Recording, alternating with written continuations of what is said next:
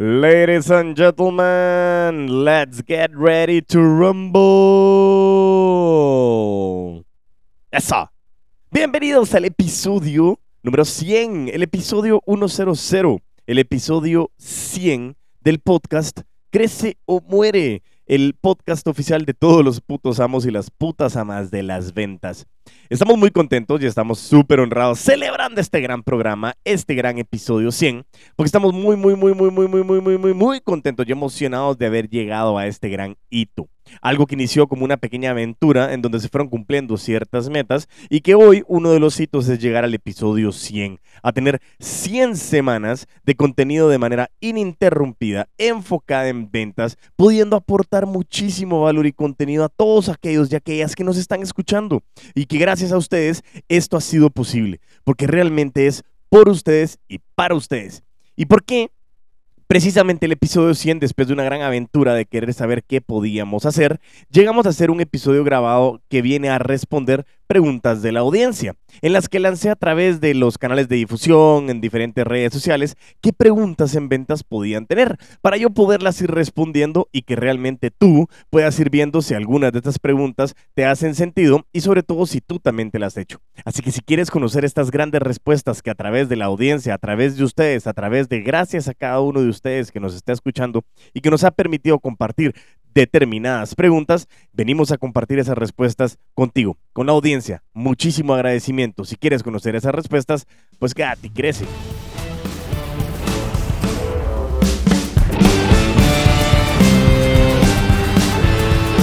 Episodio número 100. Como te lo estaba diciendo, 100 episodios, una gran celebración, llegando a los 100 episodios. Y tenía que ser algo interesante, algo que no fuera un tema cualquiera, algo que pudiera demostrar eh, esa palabra llamada gratitud. Que yo sé, y lo sé claramente, de que en cada episodio les doy muchísimos agradecimientos por el tiempo que ustedes dedican a poder seguir creciendo y a convertirse en mejores profesionales de las ventas. Pero en este episodio lo que quería hacer fue que, como te mencioné en la introducción, fue una aventura en determinar qué hacer que podíamos trabajar. Y a partir del número 100 estamos nosotros también participando y haciendo interacciones con la audiencia para poder ir respondiendo estas preguntas. ¿Qué fue lo que hicimos? Pues sacamos a través de los canales, como te mencioné, varias preguntas, o mejor dicho, pedirles a ustedes qué preguntas tenían con relación a las ventas y así podíamos nosotros resolverlas y poder aquí utilizar este episodio 100, el episodio 100, para poder regresarle a la audiencia también algo más importante que son preguntas puntuales que ustedes están teniendo. Así que dedicado especialmente para cada uno de ustedes, dedicado especialmente para ti que me estás escuchando, que me estás escuchando en cualquiera de los 36 o 38 países a los cuales estamos llegando y que muchísimas, muchísimas, muchísimas gracias realmente por todo el tiempo que utilizas para escuchar este podcast. Y más aún, si lo estás escuchando y lo estás compartiendo, porque eso realmente me parece un espectáculo. He tenido la oportunidad de compartir con algunos de los conocidos o a veces no tan conocidos que simplemente me comparten el hecho de que están utilizando el eh, podcast para poder capacitar también a sus vendedores y poder ir marcando ciertos temas que te van haciendo sentido.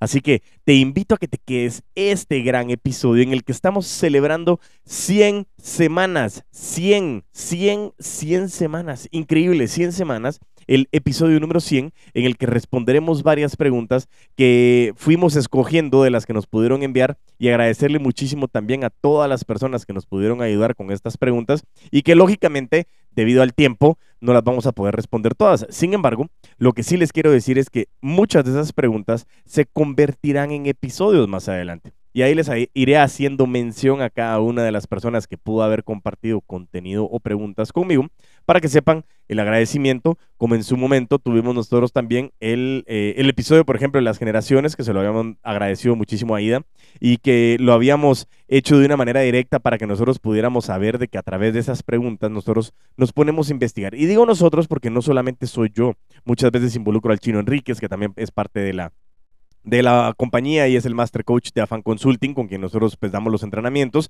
Y también hago muchas preguntas a clientes, a aliados estratégicos, a proveedores, eh, que en algún momento dado nos toca esos entrenamientos y que podemos ir resolviendo ciertas dudas. Así que por eso digo nosotros. Y además hablo de nosotros porque soy parte de una gran comunidad de la cual estoy muy orgulloso. Primero que todo la comunidad de los vendedores a nivel mundial. Me encanta ser vendedor, me encanta eh, estar aquí compartiendo contenido con todos ustedes vendedores, pero sobre todo me encanta formar parte de la comunidad de los putos amos de las ventas, porque nos hemos dado cuenta de que sobresalir no es tan complejo como muchos creen. Realmente es cuestión de tomar la decisión de mover la voluntad del ser humano a través del yo quiero y poder hacer cosas distintas, hacer cosas diferentes, pero sobre todo hacer cosas que impacten. Y ese es el gran reto que te estoy trayendo el día de hoy. Que si quieres sobresalir, si quieres hacer las cosas diferentes, empieza a preguntar, empieza a escuchar, pero sobre todo comienza a analizar qué es lo que tu audiencia, qué es lo que tu target, qué es lo que tu cliente quiere que tú hagas de diferente que le agregue valor. Y sobre todo, atrévete, porque si crees que el temor o el miedo son dos palabras distintas, en efecto, son distintas. Que las dos te pueden congelar, totalmente de acuerdo. Pero muchas veces ese temor, que es ese miedo inventado, no nos permite hacer las cosas que nosotros queremos hacer. Y yo me he preguntado muchas veces qué hubiera pasado del podcast Crece o Muere si al inicio, cuando comenzamos a compartir, cuando cambié mi nombre en Instagram a puto amo de las ventas, cuando comienzo a compartir ciertos videos y decía, ¿y qué pasa si a la gente no le gusta? Pero en el fondo decía, ¿y qué pasa si sí? Y como siempre lo he dicho, no es cuestión de cantidad, es cuestión de calidad. Y hoy estoy hablando con todos y cada uno de ustedes, esta audiencia que está escuchando por primera vez el podcast, que está escuchando por el episodio número 100, que ha escuchado 20, que ha escuchado 2, no me importa. Le has dedicado tiempo a ti y me has dedicado tiempo a mí. Y eso para mí es muchísima, muchísima gratitud. Así que bueno, vámonos ya al punto principal del episodio que tenemos el día de hoy para poder aprovechar el tiempo de lo que nosotros venimos a hablar. Así que arranquemos con las preguntas que nos fueron enviando. Y empecemos con la primera pregunta. La primera pregunta me la envía mi queridísimo amigo Joan Manuel Durán, quien en su momento me dice, ¿qué hacer cuando se estancan las ventas?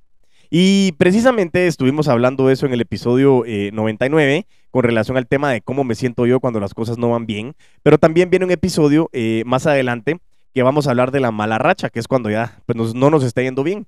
Sin embargo, la pregunta que hacía Joan Manuel es, bastante eh, común, y no digo común en el sentido de malo, sino que muchas veces no sabemos qué hacer.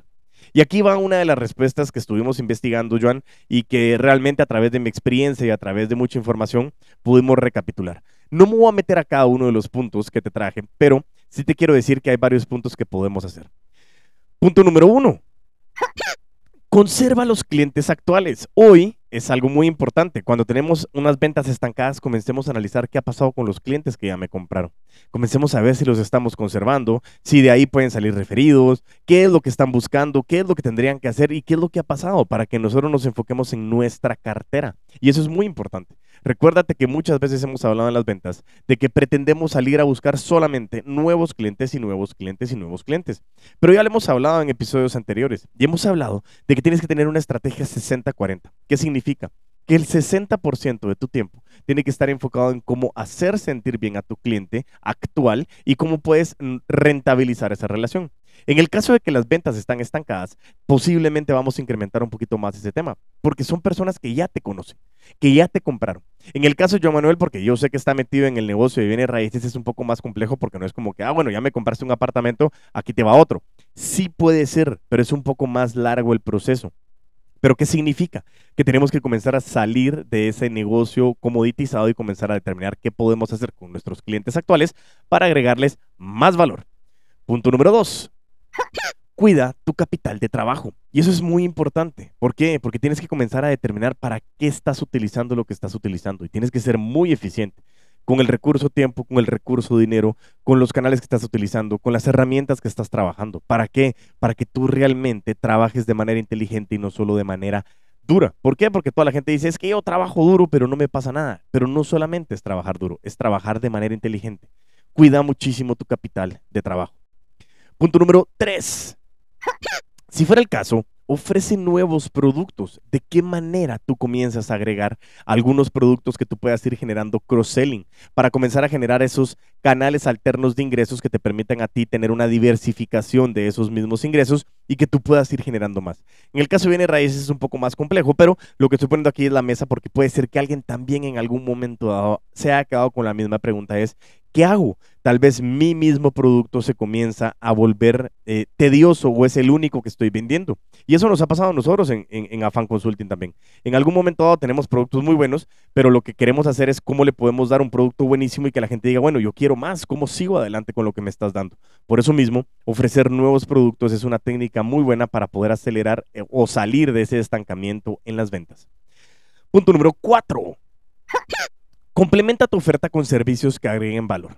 Pero Diego, ¿qué son servicios que agreguen valor? Comienza a analizar cuál es tu mercado, qué es lo que tu cliente quiere, qué es lo que le gustaría resolver, cuáles son los problemas más comunes que normalmente un cliente tiene y cómo tú puedes ayudar a resolverlos no solo con el acompañamiento técnico y la asesoría, sino a determinar de qué manera tú los puedes ayudar, ofreciendo ciertos servicios, ofreciendo ciertos valores que las personas digan, wow, es que realmente aquí tengo en Joan, Manuel un one-stop shop que me permite a mí entender de mejor manera cómo podemos nosotros aterrizar a la información puntual.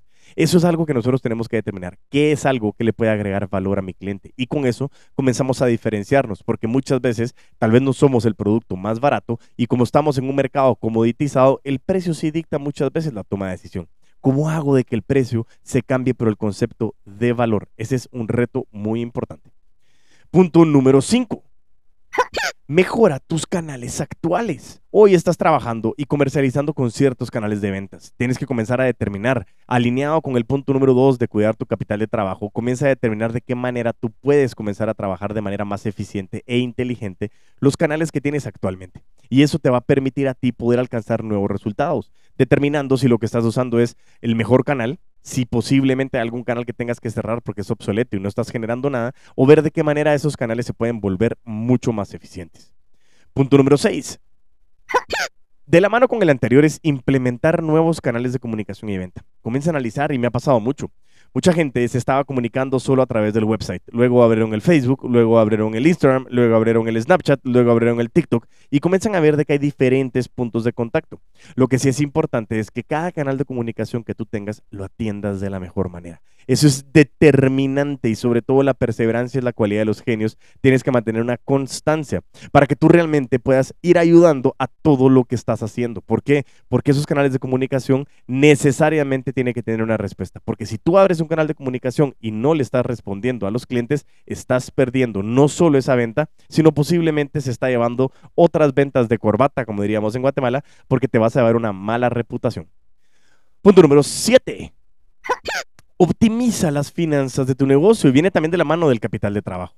Tienes que determinar cómo lo estás trabajando, en qué estás invirtiendo, cómo estás gastando lo que estás gastando, cómo estás generando valor con lo que estás con lo que está entrando. ¿Por qué? Porque muchas veces cuando tus finanzas comienzan a decaer, tu nivel de ansiedad comienza a crecer. Y eso es muy normal. Y eso lo hemos hablado también con Luz Hernández a través de la emoción en el dinero y que nos ha hablado de que eso determina muchas veces nuestra actuación. Y por eso es que la inteligencia emocional es vital. Por lo tanto, analizar las finanzas de tu negocio es muy importante para poder determinar qué estamos haciendo con el dinero dónde se esté yendo el dinero. Y no solo con el tema de ahorrar, sino ver de qué manera vuelves más eficiente cada centavo que tienes dentro de tu negocio. Punto número 8. Proyectate y hazte sentir. Esta es una palabra interesante en el sentido de poder salir con tu círculo, con tu power base, como diría Grant Cardone, y salir a buscar a la gente cercana, familiares, amigos, y comienza a hablar, hablar, hablar y volver a hablar. Genera conversaciones, comienza a generar más conversaciones y más conversaciones. Yo estaba compartiendo en mi Instagram, arroba puto amo en las ventas, que te invito a seguirme también en TikTok y en Instagram también. Eh, estaba compartiendo de que dos maneras puntuales para incrementar tus ventas era, uno, era generar más conversaciones y dos, repetir el punto número uno. ¿Qué significa? De que estemos buscando constantemente que la gente sepa lo que estamos haciendo. Muchas veces nuestro círculo más cercano no entiende perfectamente qué hacemos y no sabe cómo recomendarnos porque no tiene la claridad y ellos no van a estar en la obligación de preguntarnos, es nuestra obligación estar utilizándolo. Y con el tema de las conversaciones, te cuento una historia en este momento. Estábamos reunidos con Pablo, mi socio, en un café y llevando a cabo una, una, unas situaciones de un cliente. Y cuando estábamos saliendo me despido eh, de Pablo y me voy a mi moto y cuando estaba en mi moto aparece otro señor en una, en una moto también y me dice, mira, qué bonita tu moto, la tuya también.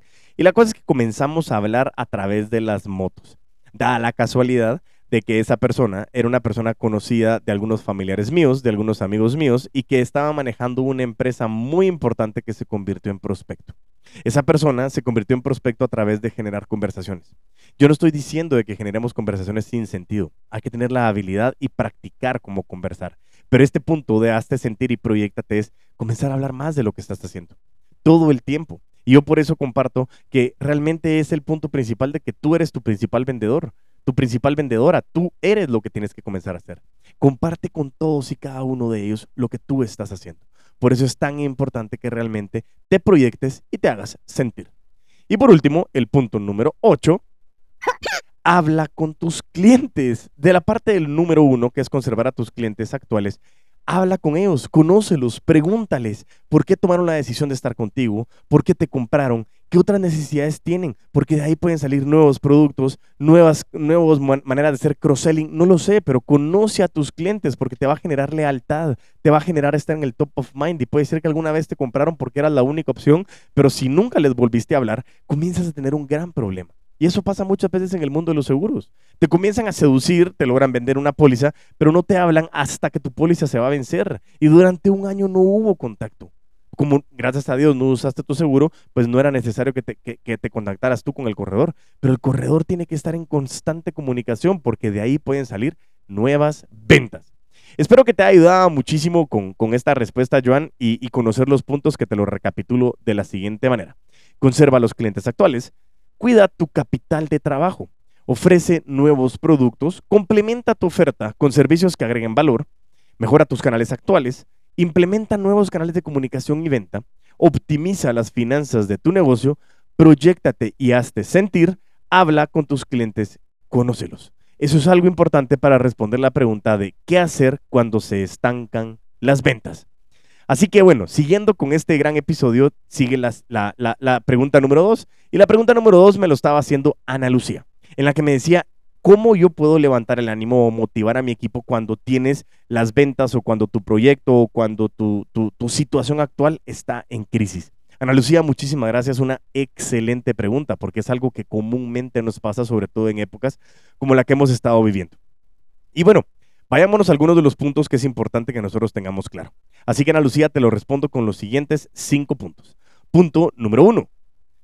Tenemos que mantener una buena comunicación interna y fomentarla. No es el momento de que escondamos que las cosas están mal. No es el momento de esconder de que como hay crisis yo me lo tengo que guardar todo y que a ver qué piensan mis colaboradores. No, no, no. Es el momento de que tú te encargues de tu gente. Es el momento de que la gente sepa que aquí es donde nosotros nos tenemos que definir como personas y como equipo de trabajo. Aquí en estos momentos de crisis es cuando nosotros también utilizamos el episodio 98 de, de Rodolfo Martín, en el donde comenzamos a decir la creatividad en el mundo de las ventas. La necesidad tiene cara de chucho. ¿Qué hacemos nosotros para vender? Por eso mismo, es el preciso momento en el que nosotros tenemos que ir definiendo una buena comunicación con todo el equipo para que todos sepan la posición en la que estamos. Yo no te estoy diciendo que esto va a incrementar la, o, disminuir la crisis, mejor dicho, pero lo que sí va a hacer es que tú tengas una conexión con tu gente que los haga sentir parte de. Punto número dos. De la misma mano del primero es fortalecer el sentimiento de pertenencia. Pertenencia, perdón. ¿Por qué? Porque lo que tú necesitas en estos momentos es que la gente esté contigo. Es crisis y no quieres que de repente te abandonen en el barco, sino que tú te quedes con tu gente y decir, esta crisis, crisis y ventas siempre están de la mano. ¿Cómo hago para salir de esto? Comencemos a aplicar las respuestas que hablábamos eh, con la pregunta de Joan Manuel de qué hacer cuando se estancan las ventas. Puede venir de la mano el tema de la crisis. ¿Cómo comienzo a utilizar esa información para que nosotros también podamos comenzar a fomentar el sentido de pertenencia? Que, que, todos sepamos que formamos parte del equipo y que realmente nosotros vamos a escucharlos para nosotros poder tener nuevas ideas. De ahí viene el punto número tres. Si tú vas a estar escuchando a tu gente con nuevas ideas, tienes que de verdad premiar la labor creativa. ¿Por qué? Porque la creatividad viene de la mano de tu gente también y comienza a escucharlo. No porque tú estás liderando el proyecto, tú estás liderando la empresa, el departamento, tú tienes que ser el único o la única que tiene que resolver las cosas. Por supuesto que no. Liderar significa como yo puedo potenciar al equipo que tengo. Por eso mismo, en este momento, premia cuando haya creatividad. Tienes que premiar de la mejor manera. Y posiblemente, si estás en crisis, no busques premiar de manera monetaria. Busca encontrar cosas que puedes ir trabajando para poder premiarla. Punto número cuatro no solo la creatividad, tienes que reconocer el trabajo que está bien hecho. Recuérdate que una de las principales necesidades del ser humano es el reconocimiento. Y aunque estemos en crisis, muchas veces estamos con ese síndrome de la cabra loca, pero a tope, porque estamos corriendo para aquí, para abajo, para ahí. Vamos, revisé correo, regresé, fui al baño, regresé, me tomé café, no me responde el cliente, ¿qué hago? No, tengo que revisar otra vez las finanzas, no tenemos suficiente dinero que tenemos que hacer. Y con todo ese corre-corre que nosotros estamos generando, lo que nosotros estamos buscando es poder evitar realmente que nosotros no estemos escuchando a nuestro equipo y que nosotros no estemos reconociendo el trabajo bien hecho es importante de que tienes que aprender a parar y recuérdate que tu principal labor es tu gente y tu gente está encargada de las ventas. Por eso yo te exhorto a que tú realmente tengas la capacidad de reconocer el trabajo bien hecho. Y por último, el punto número 5, apostar firmemente porque haya un balance entre la parte laboral y la parte familiar.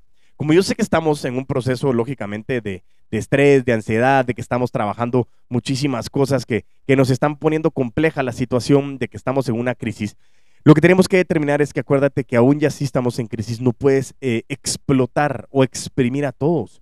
Tú estás a cargo de un equipo y lo que tienes que buscar es ese balance entre productividad laboral y su relación familiar. Por eso esa conciliación, ese punto intermedio, tú tienes que fomentarla. Yo entiendo perfectamente que mucha gente va a decir, yo quiero quedarme aquí hasta la medianoche a ver qué hacemos. Pero es necesario que también descanse en la cabeza y descanse en el cuerpo para que pueda surgir más labores creativas, porque así podemos salir nosotros de esa situación. No solo es quemar ideas y quemar ideas y quemar ideas y quemar ideas, sino utiliza los procesos creativos que nos comentó Rodolfo Martín en el episodio 98 y puedes comenzar a aplicar esto para que tú tengas la relación familiar y la relación laboral en un balance total. Ana Lucía, espero que estos cinco puntos te hayan ayudado a ti también a resolver esta pregunta y espero que si alguno de ustedes también tuvo esta gran duda, que la pueda haber ayudado a resolverla. Nos vamos con mi queridísimo amigo Bruno Palma. Y nos dice, él nos dice qué recomendaciones tenemos para el cierre, ¿ok? Esa es la pregunta de Bruno Palma. En ese sentido, recomendaciones para el cierre. Y te quiero decir que tenemos cuatro puntos muy importantes, mi queridísimo Bruno que yo quiero compartir contigo porque el cierre realmente es el tabú de las ventas, es el tema más eh, codiciado en las ventas y es la palabra más utilizada en el tema de incrementar tus ventas. Pero tengo cuatro puntos muy importantes para ti que te pueden ayudar muchísimo. Punto número uno. Recuerda que tiene que haber un proceso de cierre y no solo una acción de cierre. ¿Qué significa? Muchas veces hablamos de cómo mejorar mis cierres, pero nosotros tenemos que recordarnos de que el proceso de cierre es mejor dicho, el proceso de la venta es eso, es un proceso y el cierre es una fase, es la guinda del pastel y se los juro. Realmente, si ustedes tienen un proceso bien elaborado, donde tuvieron una prospección idónea, donde tuvieron un primer contacto, donde levantaron información en una entrevista de ventas, donde ustedes dieron seguimientos de valor, créanme que el cierre se va a dar. Muchas veces puede pasar que no, pero vamos a determinar qué fue lo que pasó, porque no es el único factor. Pero tenemos que entender de que no es una acción de cierre. Muchas veces me dicen, Diego, mis vendedores no están cerrando. ¿Cómo puedo hacer para que cierren mejor? Y posiblemente no es que no cierren bien, posiblemente es que el proceso no está bien. Es cierto, ya vamos a ver también el segundo punto de vista o el segundo punto que les traigo hoy, porque aquí complementa lo que mucha gente me podría decir. Pero recordando, punto número uno es un proceso de cierre, no acción de cierre identifiquemos bien cómo está nuestro Customer Journey, nuestro proceso de la venta y poder determinar en qué momento es el cierre determinado. Y el punto número dos, tiene que haber una visión proactiva de cierre, un GPS. ¿Qué significa esto? Yo cuando estoy en los entrenamientos, o yo creo que lo había mencionado en algunos de los episodios, yo siempre les digo que el cierre es como nuestro punto de destino, lógicamente. Tenemos que hacer esa transacción para que la venta realmente sea efectiva y que nosotros tengamos el dinero en nuestra cuenta. Pero muchas veces, como nosotros estamos en el mundo de las ventas relacionales y como les digo, las conversaciones son parte importante de las ventas, hay que tener cuidado también. ¿Por qué?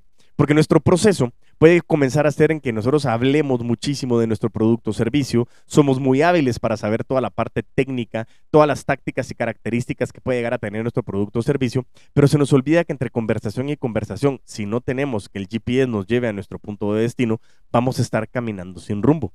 ¿Y por qué hablo del GPS? Porque yo les comentaba la analogía de que sale un avión del aeropuerto de La Aurora en Guatemala y va hacia el aeropuerto de Barajas en Madrid. El avión normalmente yo pensaba que iba en línea recta, sencillamente salía, iba en línea recta, pero no es así. El avión sale de su línea, por, por eso es que hay turbulencia, se mueve para un lado, para el otro lado, para arriba, para abajo y hay movimiento. El avión va en constante movimiento, lógicamente, pero no para adelante, sino porque se mueve de su ruta. Y el GPS lo que hace es regresarlo a, a esa línea para que llegue a Barajas. Lo mismo pasa con nuestros cierres. Tu proceso conlleva muchas conversaciones y los clientes les gusta hablar. Cuando tienes la habilidad de hacer que los clientes hablen, tú comienzas a darle información muchísimo, muchísimo más fuerte a tus clientes y los clientes comienzan a darte mucha información también. Y en ese momento tú tienes que saber de que toda conversación tiene que llevar a tu cierre. Por eso mismo tienes que aprender a leer el momento del cliente, aprender el lenguaje no corporal del cliente para tú poder tirar el cierre en el momento determinado. Y lo vamos a hablar en un momento dado. Pero la proactividad es que siempre tienes que recordarte de que no solo es hablar por hablar, es hablar para conseguir ese cierre. Punto número tres. De la mano del punto anterior, vas a superar o vas a llegar a ese momento de cierre superando el temor. Y como te lo había mencionado anteriormente, el temor es ese miedo inventado de ¿y qué pasa si me dice que no? Pero ¿y qué pasa si te dicen que sí? Y si te dicen que no, ¿qué pasa? Nos vamos con el siguiente cliente. Yo no te estoy diciendo que esa persona no sea importante para nosotros, pero si nos dijeron que no hay que identificar que ese no se puede convertir en un sí en ese mismo prospecto o que ese no nos va a dar muchísima información para los próximos procesos que vamos a llevar a cabo. Pero el temor es esa parte inventada que nos paraliza y nos da miedo pedir el cierre porque, ay, no, qué pena, es que eh, va a decir que yo soy muy agresivo comercialmente. Bienvenido al mundo de la presión. Los seres humanos no están hechos para tomar decisiones. Ojo, no estoy diciendo que seamos pushy porque esa palabra les hacía ruido a mi gran amigo Rafa, que estamos en un entrenamiento, y, tenía razón, no es ser pushy, es, es ser influenciadores, es poder ser agresivos comercialmente desde el punto de vista de poder llevar a que esa persona tome una decisión que por sí sola no la habría tomado. Pero superemos ese temor, porque si lo que nosotros estamos ofreciendo le va a mejorar la calidad de vida, entonces aprovechemos ese tiempo para poder pedir el cierre. Y por último, el punto número cuatro, mi queridísimo Bruno, es el timing. Las técnicas de cierre no solo hay que conocerlas, hay que saber aplicarlas y en el momento idóneo para poder aplicarlas. Y por eso te he dicho, la comunicación es muy importante. Y recuérdate que la comunicación está compuesta por 80% de comunicación no verbal, es decir, lenguaje corporal, el 13% que es la inflexión de las palabras y solamente el 7% son las palabras en sí. Por lo tanto, si solamente estamos escuchando palabras, palabras, palabras, estamos perdiendo el 93% del mensaje.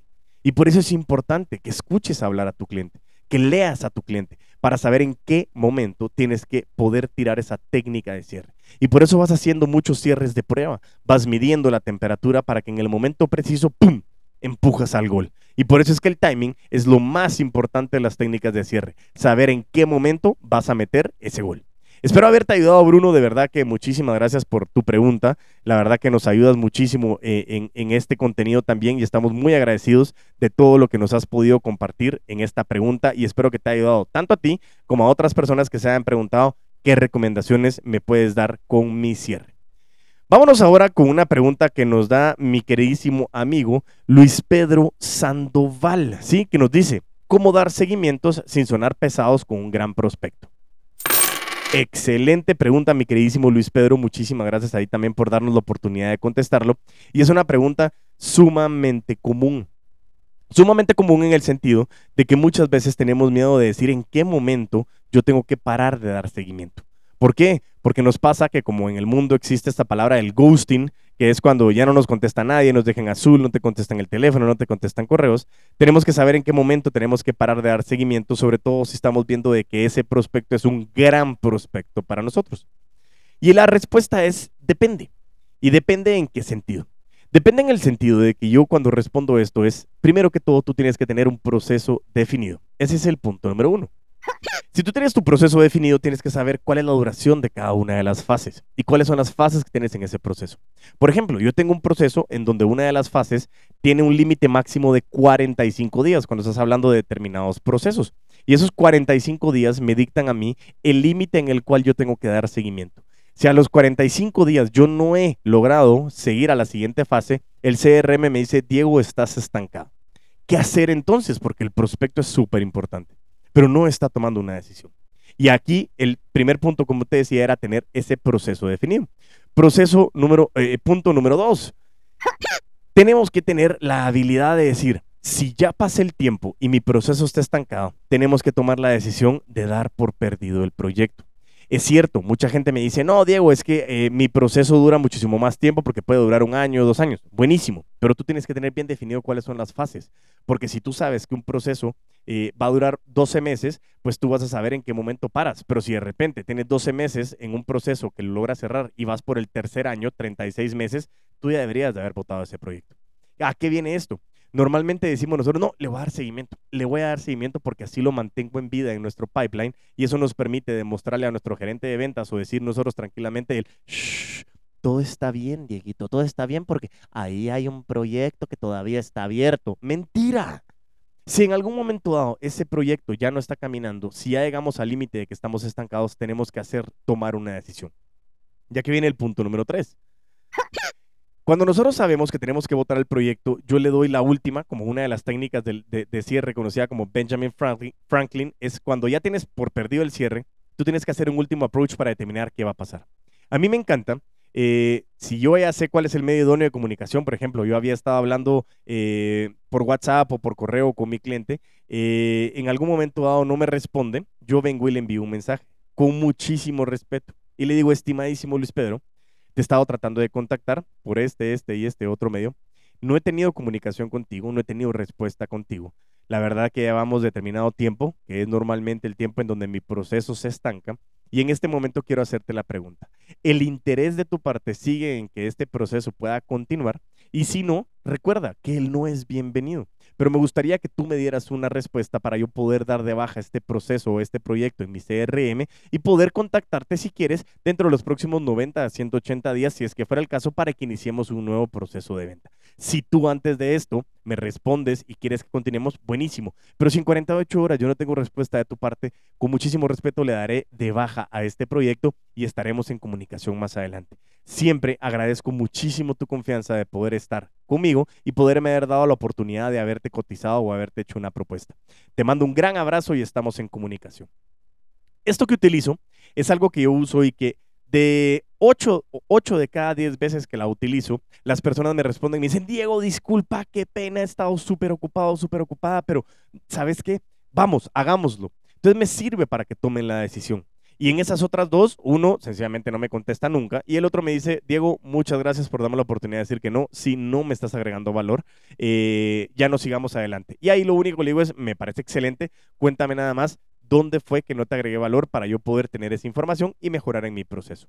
Eso es algo que te puede servir para que tú tengas bien definido cuánto tiempo le vas a dar seguimiento y que tú también aprendas a darte valor de lo que tienes. Porque un gran prospecto, lógicamente, es de mucho valor para nosotros, pero nosotros también somos de mucho valor para ese prospecto. Entonces, si es un intercambio de confianza, existen dos partes. Aquí no solo los clientes nos agregan valor, nosotros también le agregamos valor a nuestros clientes. Así que, desde el punto de vista de cuando nosotros somos o no queremos, mejor dicho, o evitamos, mejor dicho, convertirnos en profesionales de los descuentos, también te quiero invitar a que tú tengas la capacidad de poder decir en algún momento dado, para, ya no quiero más. O para, quiero saber qué podemos hacer. O para, quiero estar contigo bajo mis condiciones. No lo sé.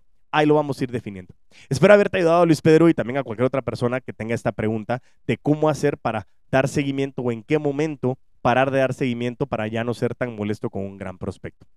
Y con esto nos vamos a la última pregunta que me compartió mi queridísimo y gran amigo Oscar Carrera, quien me dijo lo siguiente, ¿qué pasa cuando cotizo, propongo, pero no vendo? Ah, excelente pregunta. Es importante lo siguiente, y tengo tres puntos para ti. Punto número uno lógicamente, lo primero que te voy a decir es que tienes que tener a tu público bien definido. Tienes que saber bien quién es tu público. ¿Por qué? Porque tienes que saber bien a quién le estás hablando. Porque tú puedes cotizar, proponer y no vender porque le estás ofreciendo a personas que no tienen necesidad de lo que tú estás vendiendo. Y puede ser que no lo estés haciendo de la manera correcta. Pero lo primero es saber a quién le estás vendiendo para que tú sepas a quién le estás vendiendo, recuérdate que cualquier persona que en su momento quiera la plantilla del buyer persona o del avatar que nosotros tenemos y que la regalamos, escríbame un mensaje directo a arroba puto amo de las ventas en TikTok y yo con muchísimo gusto se las estaré haciendo llegar para que ustedes puedan definir bien cuál es el target o cuál es el cliente idóneo al cual ustedes le pueden hablar. ¿Por qué? Porque así cuando tienen bien definido ese avatar o ese buyer persona, entonces ustedes ya comienzan a determinar si a quien les están cotizando y haciendo propuestas son ese target idóneo. Porque si sí lo son, entonces hay que determinar qué está pasando. Pero si no lo son, estás perdiendo tu tiempo. Punto número dos. Algo importante es yo no sé por qué, es como cuando tú conoces, eh, antes decían, se conocía a, la pareja o a una persona y, el hombre venía y la conocía, me voy a tardar tres días en llamarla para que no me vea desesperado. Lo mismo pasa muchas veces en las ventas. Y de repente es, mira, eh, necesito que me hagas una propuesta. Buenísimo. Entonces eh, el vendedor dice, con mucho gusto, yo te voy a preparar la cotización, siempre y cuando no requiera mayor preparación. Pero ¿qué es lo que pasa? Muchas veces las personas se tardan por el simple hecho de tardarse en presentar una cotización.